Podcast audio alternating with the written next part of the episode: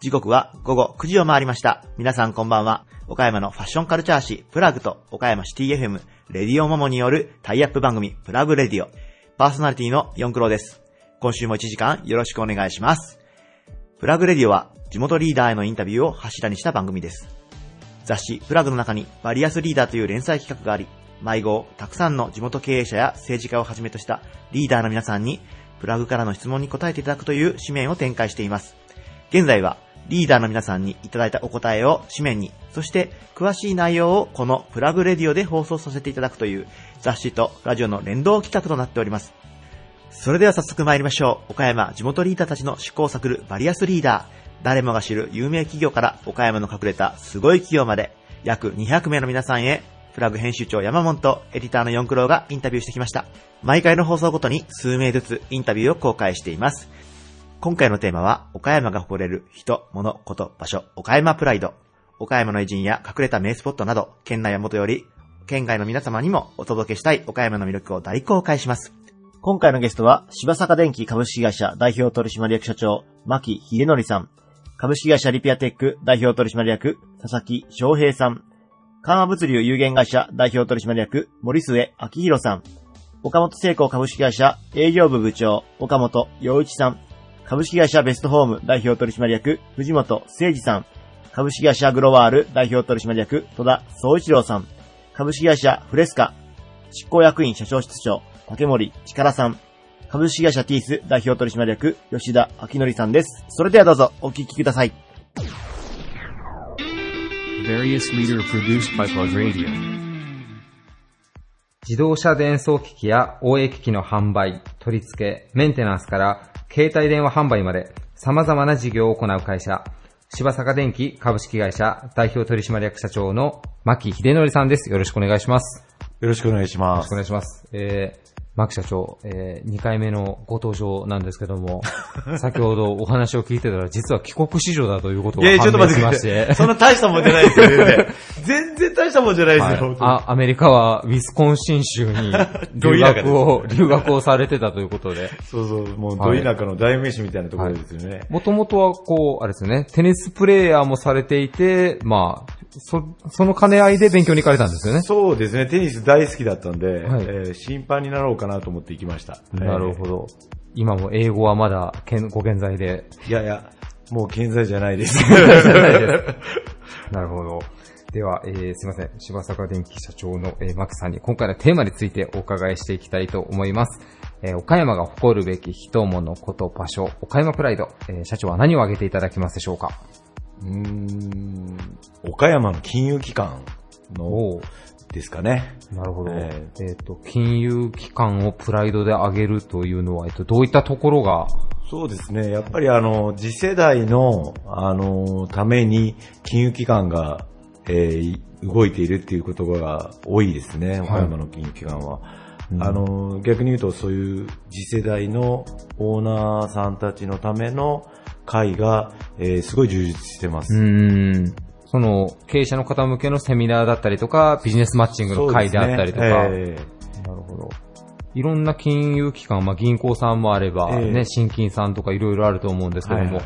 先ほどちょっとお話をお伺いしたところによると、まあ実際その金融機関との取引がなくても、全然そういった会に、まあお声がかかってマッチングの機会がもらえるっていうような、えー逆に言うと、まあ、ある新金さんに関しては、はい。あのーまあ、お取引してないんですけど、はいえー会の副会長させてもらったりとか、まあ、あの、本当いろいろ紹介してもらって、はいえーよくしてもらってます。まあ、申し訳ないんですけど、ど私にとっては。ええーなんか全国の金融機関の例が、ちょっと全てがわかるわけではないですけど、特になんか岡山の金融機関の方は、まあ岡山盛り上げようっていうのに、まあすごく前向きなような気がするんですけども、それが実際そういったビジネスマッチングやセミナーの場でも現れているっていうようなことですかね。いや、本当すごい力入れてると思いますし、うんあのーその金融機関の社員の方が、本当に一緒になって、えーその会に入っていただいてるんで、はい。まあ、本当にあの、いいろんなところで手手伝ってもらってて、はい。まあ、他の県がどういう形でやってるかはちょっと私にもはっきりはしないですけど、はいただ岡山の金融機関さんは本当にそういうところに力を入れてて、うんまあ、もう未来のことを考えた動きはしてると思いますね。なるほど。ええっと、マックさんも実際そういった場でビジネスにつながるっていう経験も何度も経験されてらっしゃると。本当にあの、お客さんが増えました。えー金融機関さんに紹介してもらったというか、まあ、そういう会の中で、うんえーまあ、旅行に行ったり、研修に行ったり、あの、見学会とか、はい。まあ、講演会とか、まあ、いろいろあるんですけど、うんその中でやっぱり、えー知り合った仲間という感じで、はい。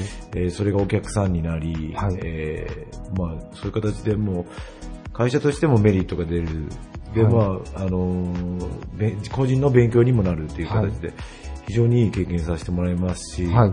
あの、やっぱりオーナーとなるとどうしても相談する人がなかなかいない孤独な世界なんで、はい。そういう中でも、やっぱり金融機関さんがそういう相談でできる相手を、えーこう集めてくれるっていう、はい非常にいいシステムだなと思ってます。うん。なんかこうね、どうしてもこう、口だけで地元盛り上げるっていうようなこともまあ少なからずある中で、岡山の金融機関さんはもう本当にそれ体現されてらっしゃるっていう感じですね、そうだと思い本当に。えーなるほど。社長ご自身も、その、でも実際あれですよね、お取引がない金融機関さんの会に何も何でも呼ばれていくの、最初ちょっと気が、気遅れはしますよね、若干。相当気が利きましたよ。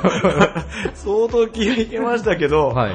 まああの、うーん知ってる人に呼ばれたんで、はいまあまあ、どうしても来てくれって言われたんで行ったんですけど、はい。まあその後も本当にあの、取引はまだしてないっていう中でも、いろいろ本当に面倒いて見ていただいて、はいもう今も継続してうんやらせてもらってます。なるほどはいまだお取引はさせてもらってないんですけど。いや、でも。すいませんいえいえいえ。でもこう、岡山の金融機関のね、なんかこう、懐の深さというか。そうですね。はい。まあ、さらに今後、若手の方が、ひょっとしたら起業するのにも、実は意外にこう、しやすい地域ということも言えるのかもしれないですね。いや、それはあると思いますね。うんなるほど。それは本当に使えると思います岡山の金融はいいと思いますね。なるほど。ありがとうございます。えー牧社長に挙げていただいた岡山プライドは、まあ、岡山の金融機関ということで挙げていただきました。あとすみません、前半僕はあの、急遽時間の関係でぶった切ってしまったんですけど、次回はもうちょっとあの、社長のね、ウィスコンシン州時代のお話なんかを、いやいや。でテニスの話題と交いやいやいやえて、いろいすっろ。ごい田舎な話になりますよ。いやでも、た楽しかったですよね、やっぱ。楽しかったです。もう非常に楽しかったです。田舎が好きなんで、はい。えーまあ、岡山より相当田舎なんで良かったですね。あ、岡山よりかなり、いや、相当田舎ですよ。ちょっとなかなか行く機会がない人の方が多分、ウィスコンシン州多いかなと思って。なかなかウィスコンシン州の話もしないですけどね。ちょっとぜひ、あの、次回はウィスコンシン州プライドを社長に語っていただけたらなというふうに思います。えー、ゲストは柴坂電機株式会社代表取締役社長の牧秀則さんでした。ありがとうございました。ありがとうございました。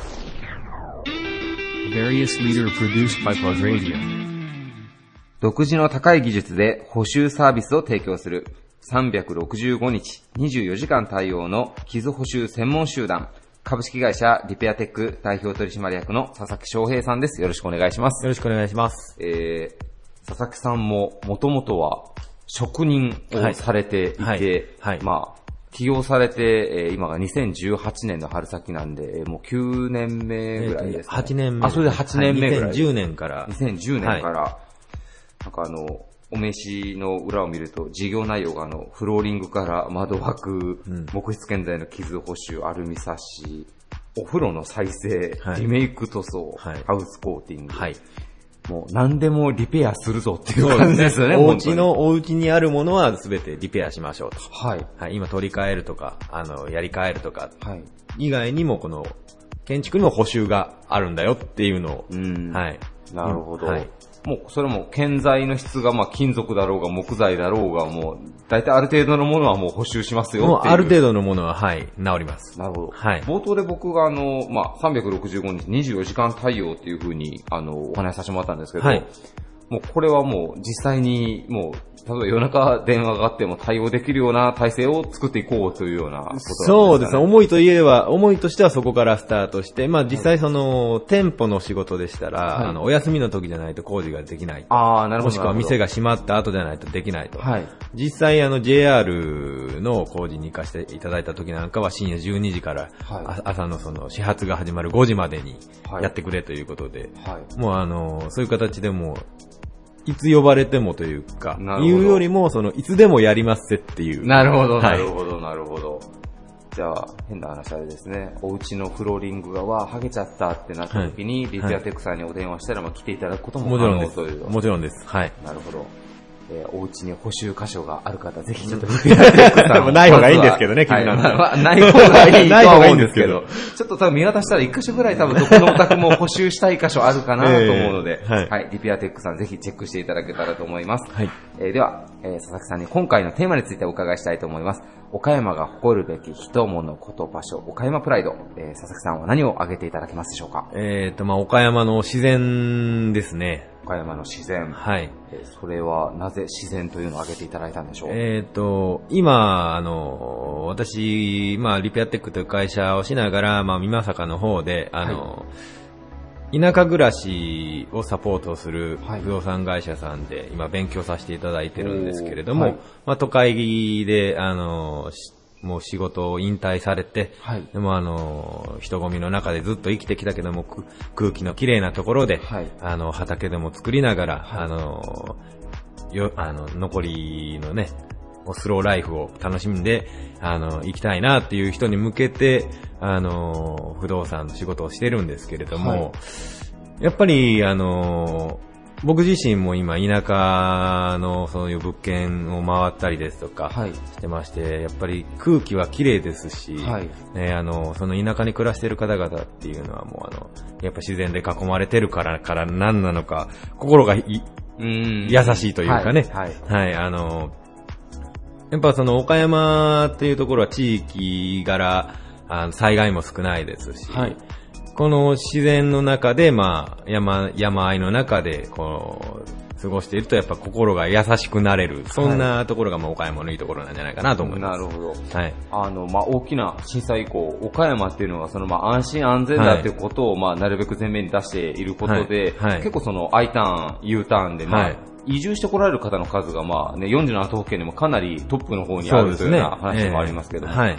じゃあ、今後はリペアテックさんで補修だけではなくって、そういった方に向けて古民家をこう提供していこうというようなサービスも検討されているということなんでしょうか？そう、ちょっと違うんですけれど、はいまああの、私自身がまあリペアテック、まあしながら、その別の仕事をすることによって、はい。このリペアというもののこの、活用のされ方というか、ああ、なるほど。はい、今までは傷を治すということだけを全面的にリペアとして打ち出してきましたけれども、はいまああのお家をリフォームとかリノベーションではなくて、リペアして、あの、使うと。なるほど。いうことがもしもできるのであれば、ある意味このリペアという業界にも貢献できますし、はいあの、県外から帰ってこられる方で、はいあの、少しでも安く、うんあの、お家を直してはい。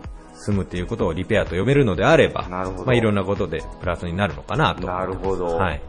こう、今ね、リノベーションっていう言葉、まあ、流行りというか、もう当たり前のように使われてますけども、はい結構佐々木さん考えてるのはもう、例えば古民家であれば、はいもう、そのままをリペアして、そうですね次の新しいオーナーさんに引き渡してあげるってうんそうう、すねはいですかね。そうですね。そういうふうな形で、あの、リペアの、がもうちょっと違う表現もできるようになれば、うんまあ、例えばその美容業界でも髪切る業界で理容師と美容師がいたり、美容を大きく分ければ美容師の中でも、はいあの、エステがあったりとかね。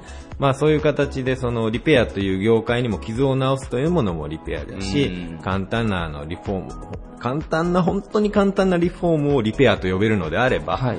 あの、リフォームの中からリノベーションという価値が生まれたように、はいリペアというものの新しい価値も埋めればなと思ってまなるほど。す。はい。まあ、超高齢化社会で、まあ、今後20年の間に、まあ、空き家もどんどん出てくるというような社会的な状況もありますし、うんうん自治体さんによってはね、その居住者の方の住宅購入の資金の、まあ、ちょっと補助してあげたりとかっていう制度がある、まあ、あの自治体もあったりもするので、はい佐々木さん、それすごいニーズあるんじゃないですか、今後。なっていけばね、まあ絶対増えてくると思います、これから先は絶対に。なるほど。はいありがとうございます。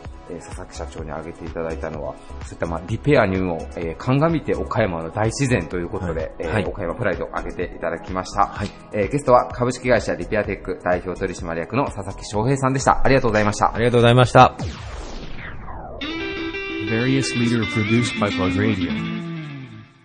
岡山で一番前向きな物流会社をコンセプトに掲げ、どのようなオーダーにも最善策で対応する企業、緩和物流有限会社代表取締役の森末明宏さんです。よろしくお願いします。お願いします。えー、森末社長、僕も冒頭であの、原稿を読んで岡山で一番前向きな物流会社というふうに言ったんですけども、えこの前向きという言葉、あの、キーワードはいつぐらいからこう掲げていらっしゃる言葉なんでしょうか？そうですね、もうあの、僕が入社した時から、あの、前向きな会社と言われるようになるまでに、まあ一番多分失敗した会社だと思うんですが、はい。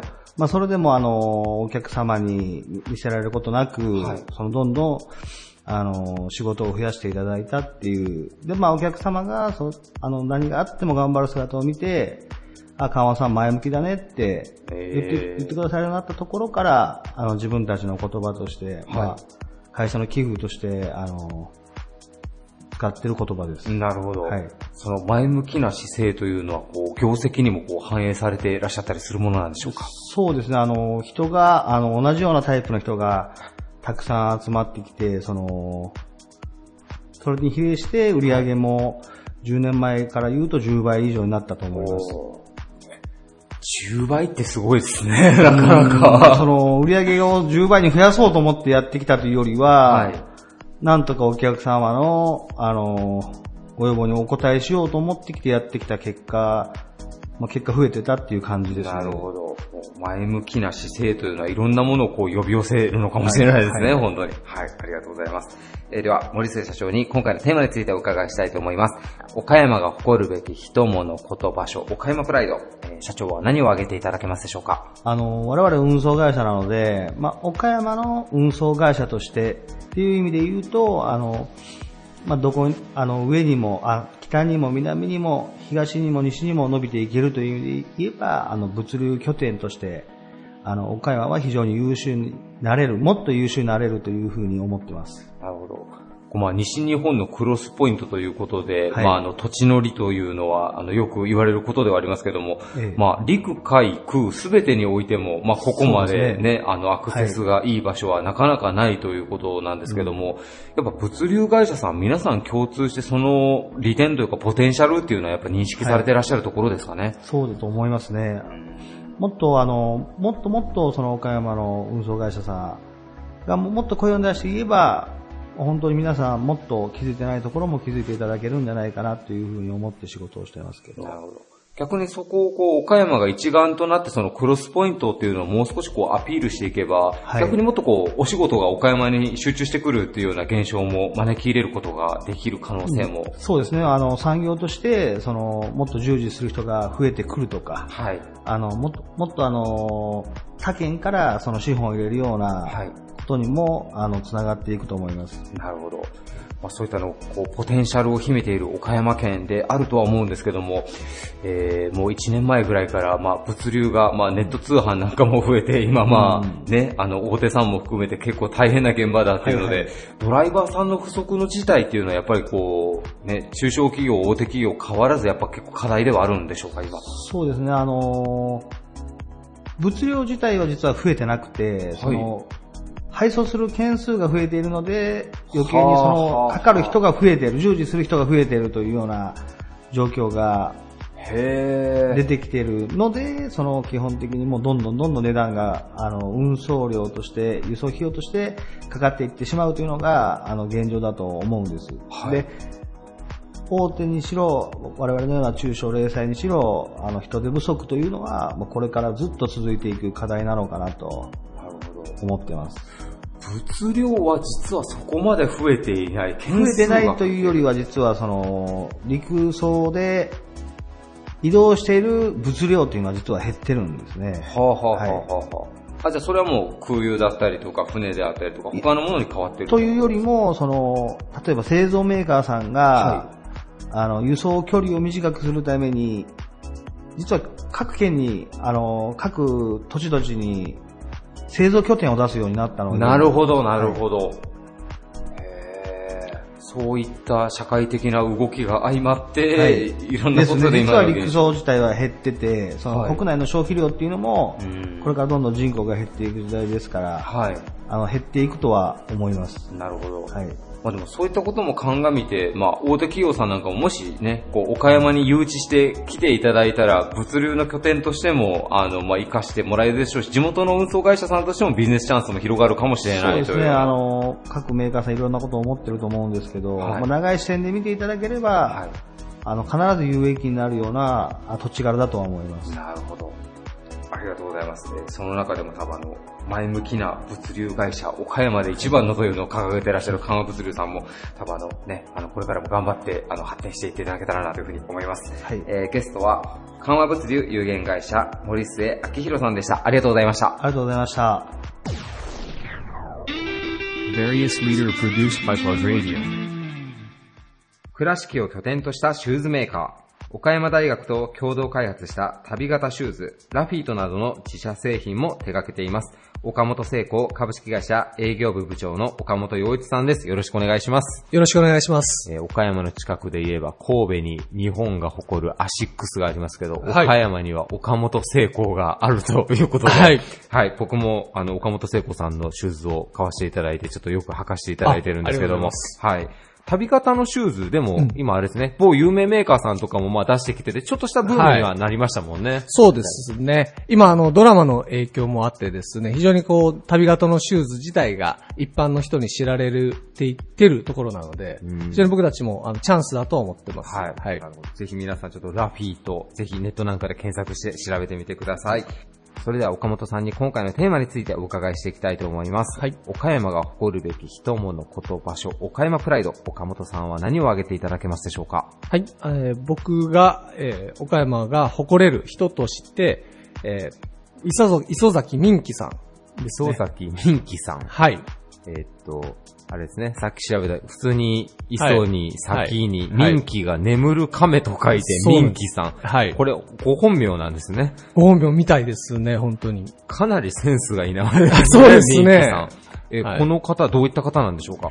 磯崎民樹さんはですね、えーっと、まあ私たちの工場がある茶屋町出身の偉人なんですけども、はい。えー金管園というですね、畳に、をですね、えー柄をつけて折る機械を発明してですね、はい。それを、えー明治の頭ぐらいですかね、に、ヨーロッパとか世界に輸出をしていたという偉人なんですけども、はい。畳に柄を織り込む。はい。はい。えーすみません先ほどね、そのお話をお聞きして、ネットで調べたら、倉敷市のホームページにも実は出てるんですけど、その金管園という文様織り込みが入った畳が、はい。バラの花なのかな？もうすごい、畳とは思えない、もうはい絵画みたいな感じのね。織り柄が畳に入ってるんですけども、はい。これをすでに明治初期にこの機械を作っても海外に輸出されていた、はい。今聞いても新しいような事業をかなり前にされてらっしゃるそう方がなんで、す。僕もあの、この1年ぐらいで、えー磯崎民樹さんのことを調べて、はい。えー知ったんですけども、はい。明治時代にですね、輸出輸出額で日本でも3位になったみたいでですね、へこれ本当に今言われたように、一つの畳が絵画のような柄で美しい、本当に一枚の絵みたいになってるんですけども、それをヨーロッパにどんどん輸出していたっていう、その時代にやってたっていうことが僕は本当にこう感銘を受けて、ーそういう人が茶屋町にいたっていうことが、はい。本当に僕はもう、あの、まあ、誇れることだなと思ってるんですけども。なるほど。倉敷市といえば、まあ、イグサの産地としても有名ではありますけど、やっぱそういったところもこう、うまく交わって、そうですねできたんですかね。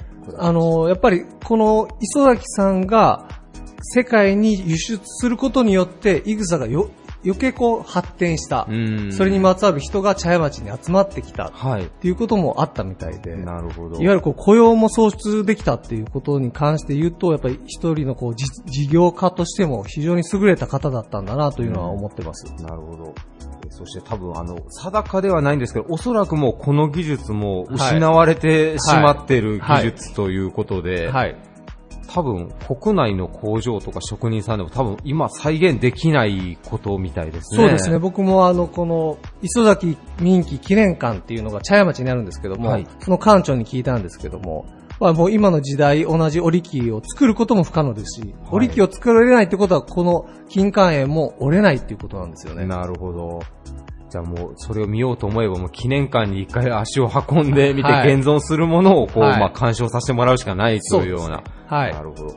ちなみにこう、磯崎民記さんを調べられるきっかけとかはあったんですか？そうですね、あの、岡本製甲としてですね、あの、畳を使って、えっ、と、たた、あとは畳べりもベルトとして使ったさ畳のサンダルを作ったんですけども、はい畳のサンダルを作るときに、まあ、あの、名前を付けるときに、はい。畳なので、あの、現、もう、磯崎眠亀さんの名前を、こう、ちょっと付けたいなということもあって、はい。はいで、えー磯崎眠亀さんを調べていったんですけども、なるほど。ちなみにそちらのサンダルも、はい。まあ、イグサと、まあ、倉敷市、小島の方が産地として有名ですけども、畳べりを使用した、はい。えこれはブランドネームが、民記ですね。もうまさしくはい人気というブランドネームで、はい。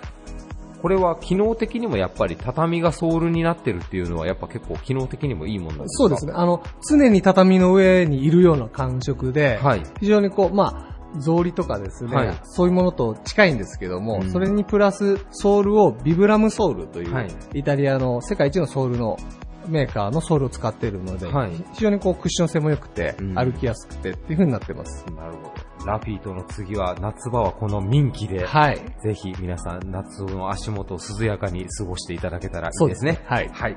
ありがとうございます。僕もすごい興味深いです。磯崎民樹さん、ちょっとはい個人的にもしっかり深く掘り下げて調べてみたいなと思います。えーリスナーの皆さんもぜひ、磯崎民樹記念館、一度足を運んでみていただけたらと思います。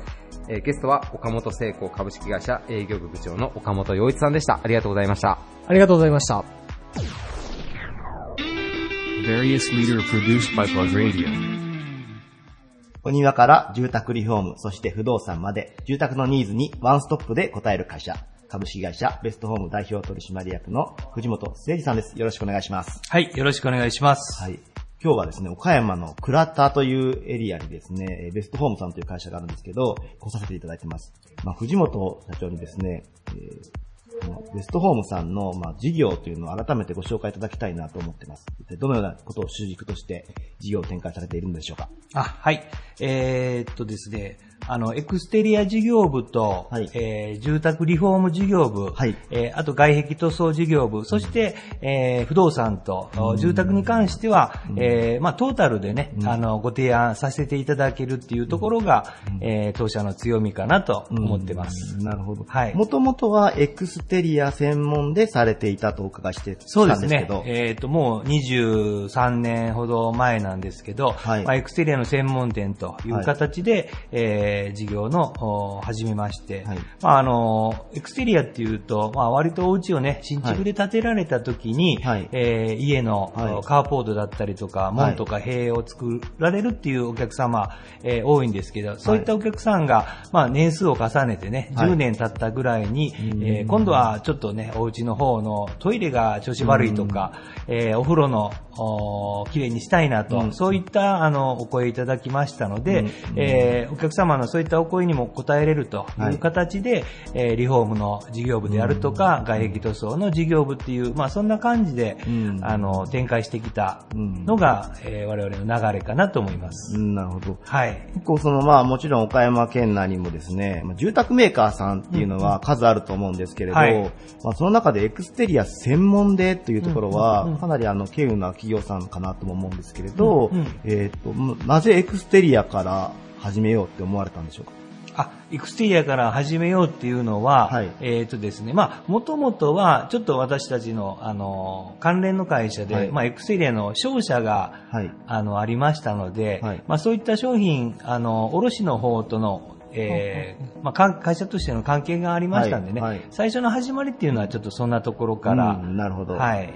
で、まあ、その新築の時に、そのまあ住宅メーカーさんに全てお願いするんじゃなくて、エクステリアの部分については、ベストホームさんだというところで、これってとてもあの、なんかすごいことかなと、個人的にも思うんですけれど実際お客様はどのようなえールーツをたどって、うん。ベストホームさんにたどり着かれるんでしょうか、えっとですね、今はやっぱり、ね、インターネットをはい。見ていただいて、はい。まあ、当社の、えーエクセリアの専門サイト、はい。はい。こちらの方に、はい。えーまあ、施工例ですとかね、はい。あのー割とお客様からいただいた、あのはいアンケート、はい。そういったお客様の声なんかもはい。載させていただいてますので、はい。そういったところをこう見ていただいて、はい。お客様は、えー一度ご相談してみようとはい。いう形で、えー当社のショールームにご来店いただくと。はい。そういう流れが多いと思います。なるほど。えっと私もえーウェブサイトを拝見したことがあるんですけれど、はい。かなり元気のいいスタッフさんが笑顔いっぱいで、そうですね。はい、映はい。られてて、ええ。サポートしますという、なんかすごく安心感のあるウェブサイトになってるんですけれど、はい。あのベストホームさんの、うん。その大切にされているコンセプトっていうのは、うん。うん。一体どのようなものが挙げられるでしょうか、えっ、とですね、当社はお客様の、まあ、えー喜びが私たちの喜びです。これはまあ会社の理念なんですけど、はい。もう一つが、えーまあ、笑顔っていうところにはちょっとこだわっていきたいなと。うんなるほど。えーもちろんお客様が笑顔になるのもはい。大切ですし、はい。そのお客様を笑顔にするのは、はい。まあ、我々スタッフなんで、はい。スタッフ自体がね、あのー笑顔になれなければ、はい。お客様も笑顔にすることできないだろうとはい。いうことで、まあもちろん会社の中でも、はい。そういった笑顔っていうところは一つのキーワードとしてうん、えースタッフ全員がまあみんなが笑顔になろうよと。えーそれがお客様の笑顔につながるんじゃないかなと、うんそんな取り組みを、えーやっています。いや笑顔が溢れる社員さん、まあ、ええスタッフさんと共にですね、まあ、お客様の、まあ、住宅の、まあ、ケアだったりとか、あとは、まあ、エクステリア関係で、で、サービスを提供して、ゆくゆくはそのお客様が笑顔になっていくということを目指されているっていうことなんですよね。そうですね。はい、ありがとうございます。はい。えーそんな藤本社長に、えー今回の、えーテーマである、岡山の誇るべき人物こと場所、岡山プライドについて教えていただきたいと思います。一体、どのようなものを挙げていただけたでしょうか？はい。えー私が、えー挙げましたのは、デミカツ丼とラーメン、はい。このセットについて、はい。はい。デミカツ丼とラーメンのセットっていうことなんですけど、まあ、もちろん岡山のソウルフードとしてデミカツ丼っていうのは挙げ一つ挙げられるかなと思うんですけど、えーなぜこのセットっていうのを挙げていただいたんでしょうか？はい。あの、私、実は、あの、生まれは、あの、関西なんです。はい。関西の神はい。戸の出身なんですけど、はい。えー岡山に来ました時初めてこのデミカツ丼とラーメンというのを食べまして、はい。えーちょっと衝撃を受けたんですね。はい。はい。えーというのも関西では、はい。えーカツ丼といえば、は必ずセットになるのはうどんなんですね。はい。はい。でまあ、もしくは蕎麦っていうのもあるんですけど、うん。カツ丼とラーメンっていうのは、うん。えーほとんどうん。聞いたことがないと思います。うん。で、私も、えー岡山に来て初めて、えーそのセットを食べて衝撃的な美味しさだったというところと、お客様結構県外から、うん。あのー同業者さんなんかが来られたりとかうん。いうことで、えー何かこうみんなで食べに行こうよっていう時があるんですけど、そんな時、実はね、意外に、えー岡山って一品物としては、うん。えーこれが名物ってうん。言いづらいんですよね。うん。うん。あの、広島に行けば、うん。えーお客さん来られたら、例えばお好み焼きお連れしておけば、うん。えーお客さん喜んでいただくとか、えー神戸に行くとね、えー中華街行くとか、えーステーキ食べに行く、神戸牛を食べに行こうっていうと、うん。それでお客さん十分満足していただける。じゃあ、岡山に来られて、えーこれをお連れしたらっていうのが、なかなかなかって、うん。えーそれって結構悩みかなと思ってたんですけど、ある時ね、えー県外のお客さんを、あのー表町にある伊達に連れて、ね一緒に行ったんですけど、その時に、えーこのカツ丼、デミカツ丼とラーメンを食べていただいたら、めちゃくちゃ喜んでいただいたんですね。えーこれって全体関西にないよね、と。うん。もうその人曰く、ん。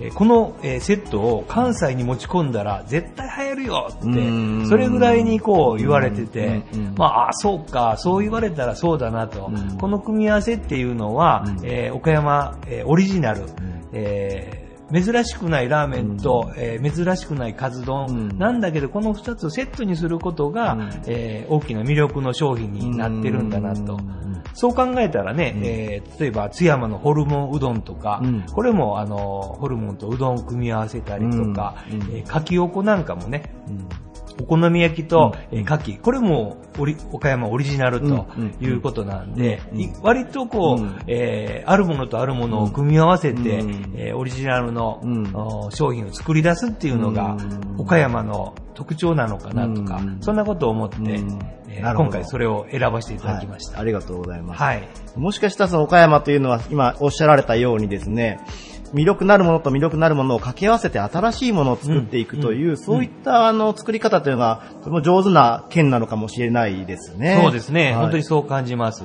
なんかまあ、個人的にもですね、その、もちろん、伊達そばだったりとか、大和だったりとかってうんうん。いうう、んすごい有名店あると思うんですけれど、結構そのデミカツ丼とラーメンの組み合わせっていうのは、その2店舗以外にも結構見られることなんでしょうか、あの、今本当に岡山でもね、はい。あちこちに、えーはい。美味しいお店、ははいい、できてきてると思いますね。うんなるほど。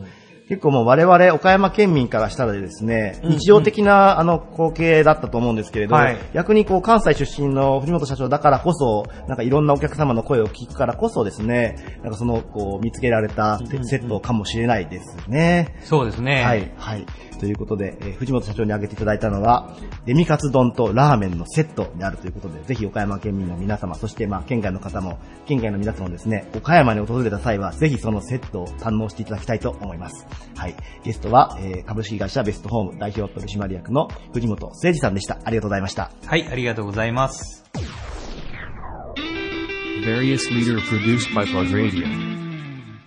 ジーンズとの相性にこだわったシャツ専門ファクトリーブランド、セブンスセンスフォークロワーやセレクトショップイノベを展開しています。株式会社グロワール代表取締役の戸田総一郎さんです。よろしくお願いします。よろしくお願いします。えーまあ、小島の地で、まあ、はいもちろん縫製関係、アパレル製造の縫製関係のお仕事をですね、はいえー主軸として、えーされているグロワールさんなんですけれど、はいまあ、代表の、えー戸田さんにですね、今回のテーマである、えー岡山の誇るべき人物こと場所、岡山プライドについて早速お伺いしたいと思います。はい。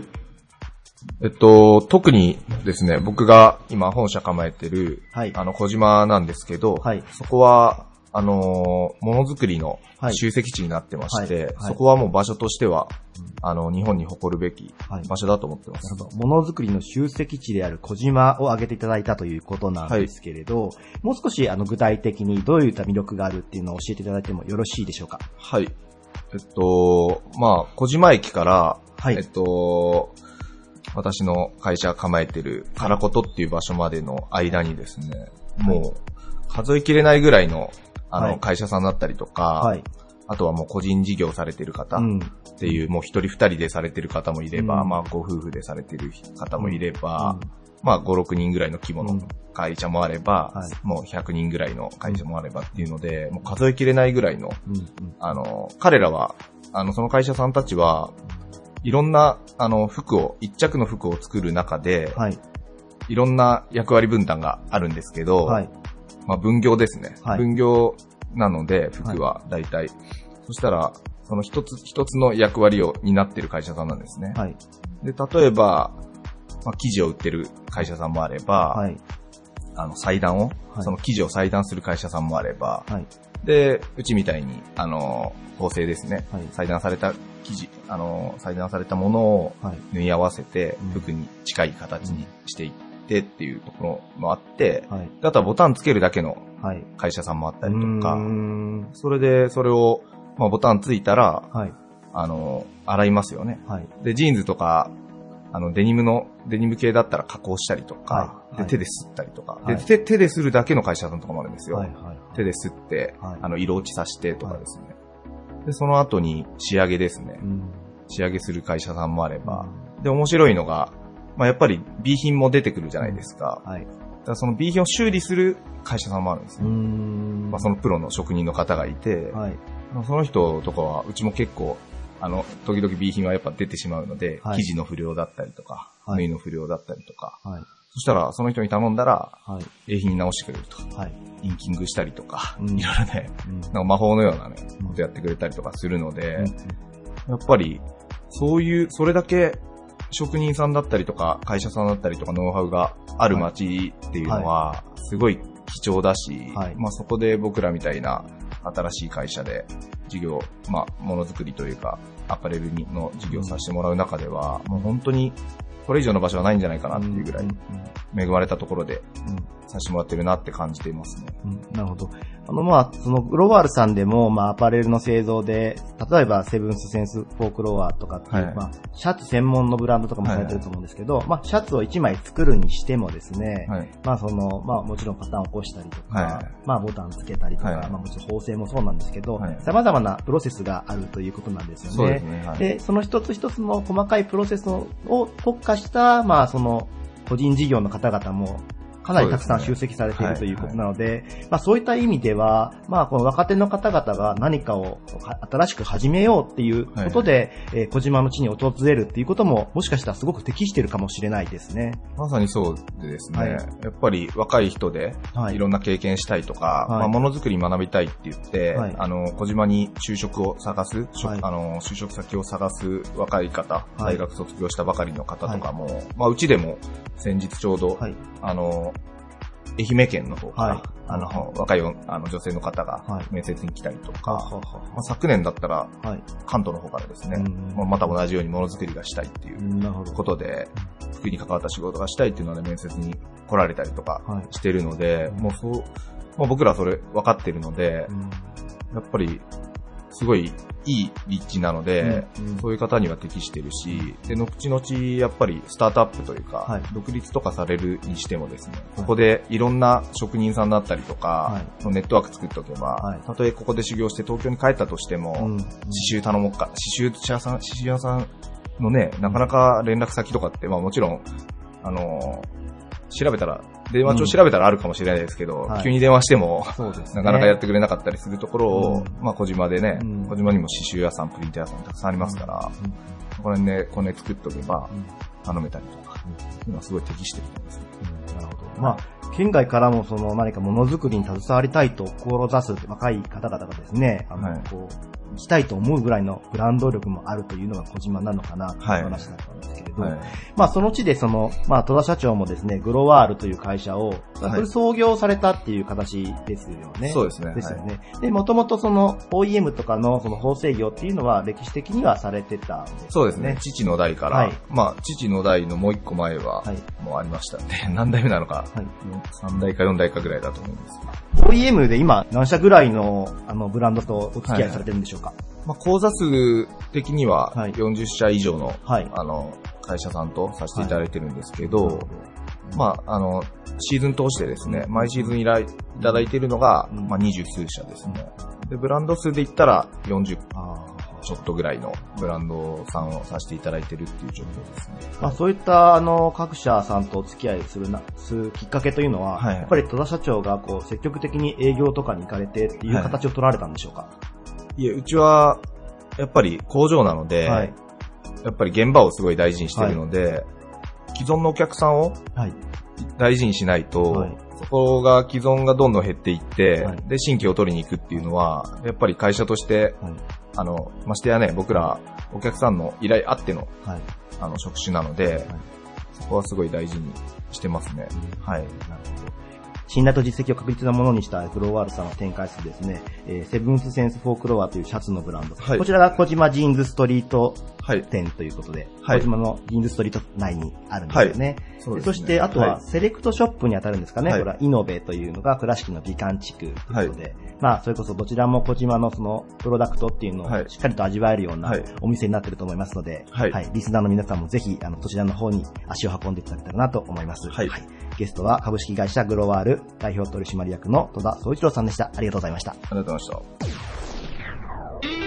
Various leader produced by Plug Radio. 岡山、広島を中心に焼肉、グリグリ屋をはじめとする外食店舗を多数展開する企業、株式会社フレスカ執行役員社長室長の竹森力さんです。よろしくお願いします。はい。よろしくお願いします。えー、竹森さん、えー、グリグリ屋、ね、夜中に最近 CM でもよく拝見したりしますけれども、もう、ジョイポリスが、ね、の中にまあ店舗もありますけども、はい当時、あれが岡山にできた時はね、やっと初めて娯楽施設ができたなっていうぐらい、そうですね衝撃があったのを覚えてるんですけど、まあそこにね、もうずっとこう焼肉屋をされていて、はいあの、まあもちろん行かれた方もたくさんいらっしゃると思うんですけども、えー、その、な、グリグリ屋を展開するフレスカの竹森さんに今回の、えーテーマについて早速お伺いしていきたいと思います。はい。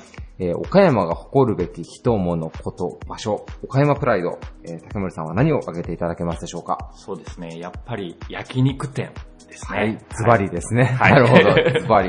えーなぜ岡山の、まあ、誇り、誇るべきもので焼肉店というふうに挙げていただいたのか、もう少し詳しくお願いしできてもいいですか、とですね、もともと岡山っていうのは、その、えっ、と、お肉の文化っていうのがすごく多くてですね、はい。特に焼肉店もものすごく多いんです。はい今、岡山でだいたいご約500店くらいの焼肉店さんがいらっしゃるんですけど、はいもうそれも、まあ、我々のような食べ放題の焼肉店もあれば、はいもうしっかりと和牛にこだわって岡山県産のお肉を使ってるようなはいこだわりの焼肉店さんがあったり、はい。あとはもう気軽に行けるような焼肉店さんがあったりっていうところで、うん、まあいろんなところでお肉を楽しむ文化っていうのがすごくあるんじゃないかなというふうに思ってます。なるほど。あの、焼肉というよりも、まあ、お肉の消費量で言っても、岡山はかなり多い方だっていうふうにお伺いしたんですが、そうですね。岡山はですね、ものすごく多くて、で、あの、えっ、と、まあ、全国的に見ても、はい、上位こう7位くらいに、トはいップ10には入ってる県なんですね。はい。で、あの、まあ、県民一人当たりですね、食べられる焼肉の外食の量っていうのもものすごくこう多くて、はいまあ、一人当たり5000円くらいは1年間で食べてると。はいえーフレスカさん、あの、広島の方にも、あの、多数店舗展開されてらっしゃるんですけど、広島よりも、あの、消費する単価が岡山の方が高いことそうですね。はい。広島は3500円くらいなんですが、あ岡山は5000円と。はい。いうことで、やっぱり日々日々焼肉をあの食べる文化っていうのが、はいずっと昔からこうはい脈々とつながってるのかなというふうには思ってます。なるほど。なんかあの、事前に先ほどちょっと取材でお伺いしてたら、まあ、岡山が、ひょっとすると、まあ、全国的にもその焼肉の、まあ、一つルーツと言えるような場所じゃないかっていうようなお話もあったんですが。そうですね。はい。えーっとですね、実際その、私もこの、えーっと、創業の社長からとか、まあ、農家さんから聞いたんですが、はい。その岡山の牛っていうのはもともとものすごくこう種牛ではい優秀な牛がたくさんいてですね、はい。今その神戸牛だったりとか宮崎牛とか、はいたくさん有名な銘柄牛あるんですけどはいもともとその種牛っていうのは岡山から出てこうその牛をこうその産地で育てて神戸牛とか宮崎牛とかって言って売ってるっていう風にはいこうなってるみたいです。じゃあもう今のブランド牛の元祖は岡山から出ていってるっていう。実はそうなんじゃないかと、へはい。じゃあもう本当はもうちょっと岡山のお肉、まあ、焼肉っていうのはもっと外に PR していってもいいような文化なそうでのかもすね。しれないですね。はい。まあ実際、チア牛だったりとか、はいあとまあ、なぎ牛とか、はいはい。たくさんいろんな銘柄牛とかっていうのは岡山にあるので、まあもっともっとそれをこう、まあ地元でもしっかりと消費をするっていうところと、まあ県外にもしっかりとアピールしていくっていうのもはい必要かもしれないですね。なるほど。えー先ほどもスーパー雑学になるかもしれないですすみません。僕は勉強不足で知らなかったんですが、焼肉協会という団体がはいはいあるそうですよね。はいそうですね。はい。はい。で、まあ、あの、人によって今僕たちが普通に、あの、食べてる、まあ、カルビとか、ハラミとか、はいそれぞれの部位はその、まあ、扱い始められた方がこう、名前を付けられてるような傾向があるんでそうですすよね。ね。はい。実際に、その、えっと、お客様がですね、はいえっと、まあ、お店に来て食べるときに、はい。ちょっとこのカルビの、はい。このいい部分だけちょっと出してよとかっていうのを、はいこう、あの、お客様の要望に応えて出してたら、はい。もう結構お客様ってそういうのが好きなので、はい。じゃあこれ、この間頼んだあれお願いとかっていうのが、はい。じゃあ、これもっと付加価値つけて売ったら売れるんじゃないかって言って、は上カルビが生まれたりだとか、はい。で、普段食べなかったけど、これってなんかすごく柔らかくて美味しいじゃんって言って、ハラミっていう風につけて売ったりだとか、はいはい皆さんいろんな工夫されて、はいはい、やられてますね。竹森さんが、あの、ご存知の限りで言うと、はいまだ部位は、部位の名称はついてないけど、食べられる場所でそんなに流通してない部位っていうのもまだ結構あるんですか？あります、あります。の中でも。はい。もう私たちの中では、こう、あ、あそこのあれね、みたいなのが結構あるんですけど、はい。はい。実際にそのお客様には、はい。あの、お出ししてないんですけど、自分たちで食べて、うわ、これめっちゃ美味しいよね、と。はい。ただ、ちょっとその、まあ、焼き方に工夫が必要だったりとか、はい切り込みにちょっと手間かかるねとか、はっていう部位たくさんあるので、はいもうぜひ皆さん、良ければご一緒に焼肉を食べに行きなましょう。るほど。はい。なんか焼肉の部位もなんか皆さん調べてみたら結構面白いかもしれないですね。そうですねカルビと言いながら皆さんカルビどこの部位か刺してくださいって言ったらけ意外に刺せない方多そうですもんね。カルビはもうものすごい広いので、はいもうお腹の周りも全部カルビって言って、えー一括りに言っちゃうんですけど、はいもうカルビだけで50種類くらい、あの、種類があるんです50種類もあるんですか？場所場所でですね。はい。なんかあの、嫁泣かせとか、座はいはいはいはい布団とか、なんかユニークな名称を付けられてる部位もあるじゃないですか。ね。はい。まさに岡山だと、その嫁泣かせっていうのが、はいあの、岡山のルーツだって言って、結構言われてるような部位なんですけど、へー牛の大動脈なんですけどね。はいはい。もうこれその、いろんなルーツがあって、はいこう、あの、嫁泣かせっていうのも、あの、実際に食べてはい、めちゃくちゃ美味しいから、もう、どんどんどんどんこれ出してくれっつって、はいあの、嫁さんが困るくらい、こう、忙しい。なるほど。それで嫁泣かせ。と、あと、まあ、実際その勢力がつくっていう面もありますし、もうちょっそといろんな意味がんでちょっとね、いろんな説があってまあ、ただね、岡山で、あの、呼んで、呼び始めたのが始まりみたいなんです嫁泣かせは。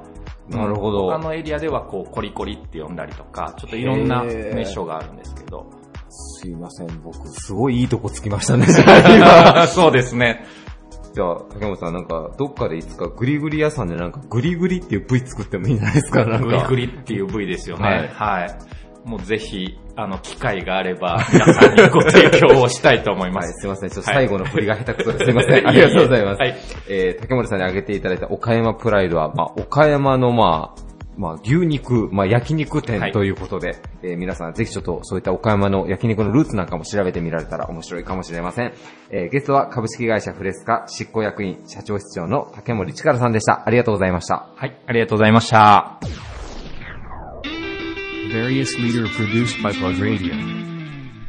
倉敷にある床屋ならではの心地よさを残しつつ進化したメンズサロン。オリジナルのフェイスケア商品も開発しています。えー、ティース代表の吉田明則さんです。よろしくお願いします。よろしくお願いします。早速なんですけれど、はいえー、まあ、吉田さんにですね、今回のテーマである、はい岡山の誇れる人物こと場所、えー、吉田さんのお考えになる岡山プライド、まどういったものが開けていただけますでしょうか？はい。えーまあ僕はですね、はい。花見幼魚センターっていうところがすごいいいかなと思います。花見幼魚センター。はい。ちなみにこれは岡山県内のどちらにあるんでしょうか？えっ、と、新見市のはい。チアですね。新見市のチアですね。はいまあ、チアといえばチア牛とかでも有名なんですけれど、はいまあ、花火幼魚センターということなので、はいさ魚にまつわるスポットなのかなと思うんですけれど、はい実際ここではどんなようなことが、まあ、できたりとか楽しめたりするんでしょうか？えっ、とですね、高橋川のはい。上流の魚、えっ、と、イワナとはい。アマゴ、アマゴですね。はい。を、あのー釣って、はい焼いてもらって食べるというところですね。あ、じゃあ釣り堀みたいな感じでいいあ、釣り堀ですね。釣り堀です。で、釣り堀なんだけど、はいただの釣り堀ではなくて、はい。釣ったものを食べれるっていはいうところですか、そうですね。まあイワナやアマゴなんですけれど、高橋川のまあ水流で、まあすごく綺麗な川で有名なので、はい。まあ、育った魚を、はい。まあ釣って食べれるということなんですよね。そうですね。え、実際に吉田さんは行かれたことってやっぱあったりするんですか？あ、あのー僕は出身が新見なので、あの、帰った時によく行ってますね。地元に戻られた時は、もう必ず訪れるというところ。まあ、け結構行きます。あなるほど。はいまあ、それぐらい、まあ、何回行っても楽しいよっていうこととそうですね。お魚の味はどうですか？あ、美味しいですよ。あやっぱり新鮮な魚がそのまま食べれるっていうのもいいかもしれないですね。はい。花見幼魚センターは、はい。伊吹の里という、まあはいはいウィンタースポーツ楽しめるスキー場ですね。はい。スキー場の近くにあるということなんですよね。はい。はい。すごい近いです。なので、まあ、あの、まあ、県外からのお越しの方、もちろん県内もそうなんですけど、伊吹の里で、まあ、ウィンタースポーツを楽しまれた後にですね、はいまあ、ちょっと疲れたら、夕方ぐらいとか午後から、午後からですね、あの、こちらに行っていただいて、まあ、釣りを楽しんで、お腹も乱していただくと。そういう遊び方もいいかもしれないですね。ですね。はい。ありがとうございます。はい。で、藤田さんはですね、まあ、はい新見ご出身で、で、そこからまあ、倉敷に、えー出てこられて、今のお店、ティースをされてると思うんですけれど、はい。まあ、ティースのちょっとコンセプトについて、改めてお伺いしてもよろしいでしょうか？はい。コンセプトは、あの、男性専用のはい。ヘアサロンなんですけど、はい。男性専用の、まあ、ヘアサロンとか、はい。まあメンズサロンメンズラン。で、はい。空間がまずすごくおしゃれだなっていう感じであありがとうございます。伝統的な理容室とはまだちょっと違ってくるのかなと思ったんですけれど、で、店内の BGM もちょっとジャジャジーな感じで、はくつろぎを提供できるような感じかなと思うんですけれど。い。はい。そうですね。しゅまあ、春夏秋冬で、ちょっと音楽はあ、なるほど。変わるようには。春夏秋冬で変えられてる。はちなみにまあ、今この収録シーズンが秋冬なので、はいまあ今ジャジーな感じなんですけど、はい春夏とかはどんなことかけられてるんですか？い。春夏は、それこそボサノバっぽいのとか、はい。ちょっとソフトロックぐらいな感じで気持ちが高まる、ですです。ウキウキするようなそうですね感じですね。だから季節によってもまあ楽しめるということで、はいはい。で、お客さんの年齢層っていうのは、はい大体どれぐらいなんでしょうか？うーん、小学校ぐらい。いや、もう結構幅広いんで、はは小さいお子さんから高齢の方まで。高齢の方も来られますね。じゃあ中には親子にわたって来られる方あがいらっしゃる。来られますね。そんな親子の姿とか見られて、吉田さんどうですか？親子で利用してくださる姿を見て。姿を見て、うーん、あのーやっぱり長いことを切らしてもらってる方が多いので、はい。えっ、と、小学校ぐらいの時に親御さんと来られて、その人が、あの、大人になって、子供さんを連れてくるっていう、その、その人の、にちょっと、なんていうんですかね、その人の人生にちょっと関われるっていうのが一番楽しいというか、まあサービスを提供しながらも、まあそういうことを感じながらっていう、あですですはい。そこをやりがいにされてるんですね。はいはい。で、またあと、ね、まあそのオリジナル商品っていうのを開発されているということで、はい。まああの、私もちょっと利用させてもらったことがあるんですけど、はいあます。あ、モミオというですね、はい。まあ洗顔フォームと、えーとシェービングフォームがはい。融合したような商品だと思うんですけど、またこれ、新しい商品開発とかっていうのは今されてないんでしょうか？えっ、と、今年の初めに、シェービングクリームと化はい。粧水を、あの、また開発させてもらいました。なるほど。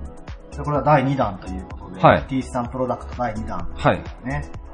で、このクリームと化粧水なんですけれど、はいまあ、何か大切にされていること、こだわったことですか？えっ、と、一つは、はいやっぱり、お顔取りされる、自宅でされる方が、やっぱり毎日剃られる方が多いんで、はい。なるべく肌荒れしないような、あの、保湿力も高い、あの、シェービングクリームを。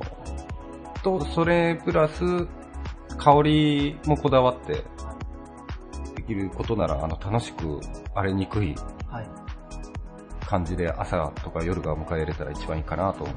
まあ、日々使用するものだからこそ、あ、そうです、そうです。まあ、肌にと馴染んだりとか、はいまあ保湿ケアがかなりまですたできるものを選ばれたということあですね。えーですね。ぜひ皆様、えー、倉敷ね、在住の方、そしてまたまあ、はい岡山県内の方々もですね、えーぜひ一度、あの、本当にリラックスできて、あの、肩の力を抜いて利用できるというか、そこがすごく、ねあの、男性だからこそわかるっていうところはあるかもしれないですね。はい。なので、男性の皆様、ぜひぜひ、あの、倉敷の、えー、ティースさんの方に、あの、ヘアカットの方に、えー来ていただけたらなと思います。えーゲストは、ティース代表の吉田明則さんでした。ありがとうございました。ありがとうございました。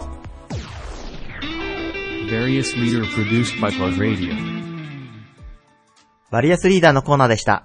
今回も様々な岡山プライドを知ることができたと思います。